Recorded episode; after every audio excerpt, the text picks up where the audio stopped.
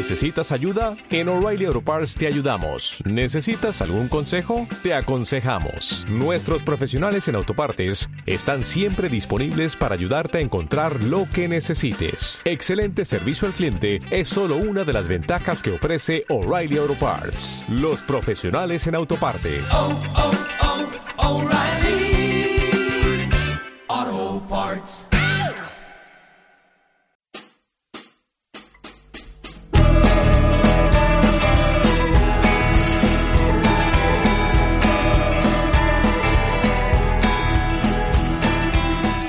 Las aventuras y desventuras de un andaluz en Alemania.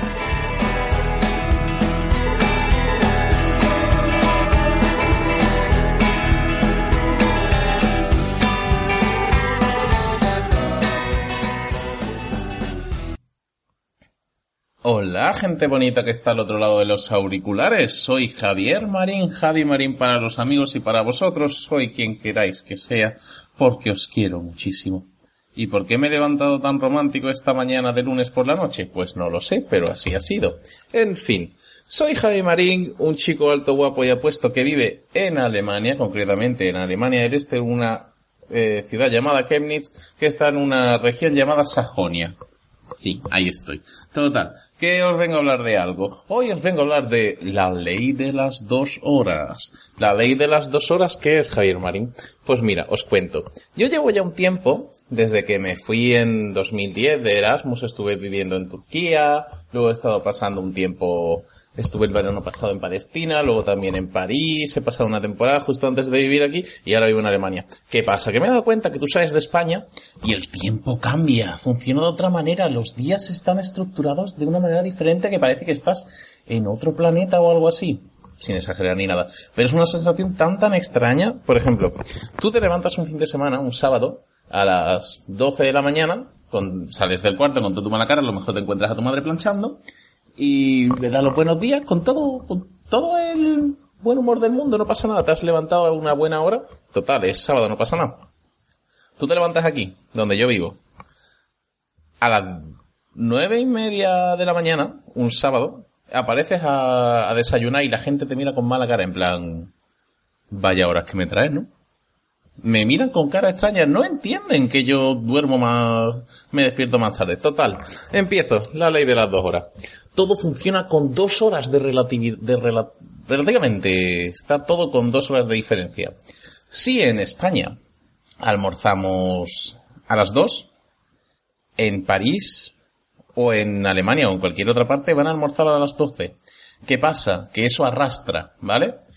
Y, por ejemplo, los partidos de fútbol, normalmente en España, si os acordáis, los domingos solían empezar a las 5 de toda la vida y es muy buena hora para ir a ver fútbol. Pues aquí, si se queda para jugar fútbol, echan el fútbol por la tele, es a las 3. ¿Os dais cuenta? 3, 5. Eh, ¿A qué hora se cena, por ejemplo, en París? No os voy a decir aquí porque aquí se cena a las 6 de la tarde, lo cual me parece una barbaridad, que a esa hora yo he almorzado, a esa hora, yo muchas veces he almorzado a esa hora porque me parece muy buena hora. Total, que en París, por ejemplo, yo almorzaba a las 7 y oiga, ya era, era tempranillo, o era, no, al revés, era tardecito. Yo que son las 7 de la tarde ya, que a ver si íbamos cenando, ¿no? No ves que se va a ir el sol y hay que cenar y después que cae la noche ya no se cena, si no nos volvemos Kremlin o algo. No, eso es cierto. Eh, cenar después de que anochezca te hace más gorda o gordo, ¿vale? Es malo, es muy bueno comer antes de que anochezca. Ya después eso es picar, eso es de gordo. Ay, que me lío. ¿A qué hora nos vamos a dormir? Los niños de los que yo cuido siempre se han ido a dormir a las 8 de la tarde. Yo recuerdo cuando yo era niño, salvo los 10 que echaban médico de familia, eh, que me iba a dormir como muy tarde, muy tarde, muy tarde, a las 10. ¿Ves? 8, 10, 2 horas. 2 horas. ¿A qué hora se sale? Bueno, en España es una barbaridad porque salimos a las 2 de la mañana, nos vamos por ahí, es muy buena hora, no pasa absolutamente nada. Pero, por ejemplo, cenamos a las 10 o hacemos cosas así con esas dos horas. Y seguimos, ¿no? En plan, a todo cierra a las 3 de la mañana, como muy, muy tarde. Aquí las discotecas y todo eso. Recuerdo en París y en Londres también pasaba algo similar. Si no, corregidme. Y luego, pues, hay que levantarse. ¿A qué hora se levanta? Pues, yo qué sé, a las 9. No. A las 9 se van a levantar el día que están con resaca y lo han pasado fatal por la noche. Se levantan a las 7 de la mañana, como muy muy tarde, y si es entre semana, a las 5 o las 6. El desayuno, aquí en Alemania, es de 7 a 10. Más tarde es de golfos y de prostitutos. Está muy muy mal.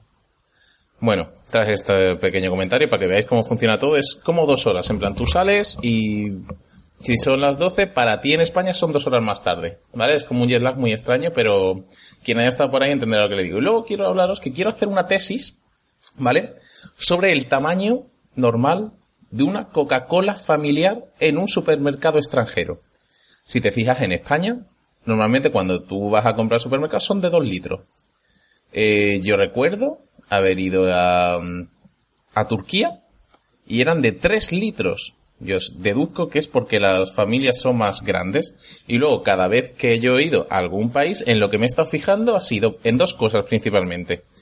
En el tamaño de la Coca-Cola familiar, que por ejemplo aquí en Alemania es de un litro y medio, en plan también las hay de dos litros, pero la habitual es de dos. En plan la que más se vende, esa es la que me interesa. Gente que ha estado por ahí, por favor, contadme de qué tamaño son las Coca-Colas en el extranjero. Gente, por favor, de Sudamérica me interesa mucho. Si hay alguien que me está escuchando desde allá, o estuvo allá, que me contesta esta pregunta. Y luego la otra cosa en la que me fijo es el nombre de Frigo. En plan, tenemos una compañía que hace helados en España que se llama Frigo, luego en, en Turquía se llamaba Algida, aquí se llama, no me acuerdo dónde fue, pero se llamaba Mico. En Francia, en Francia creo que era, se llamaba Mico. Digo, pero que Mico era otra cosa, señora, ¿qué me estás contando? Y por favor, yo, si me podéis ayudar con estas dos eh, tonterías que, con las que yo me entretengo, eh, lo agradecería mucho. Y bueno, venga, me voy. ya en el próximo episodio os cuento otra cosita. Gracias por escucharme. Chus. Si por lo que sea quieres ponerte en contacto conmigo, no lo dudes ni un momento.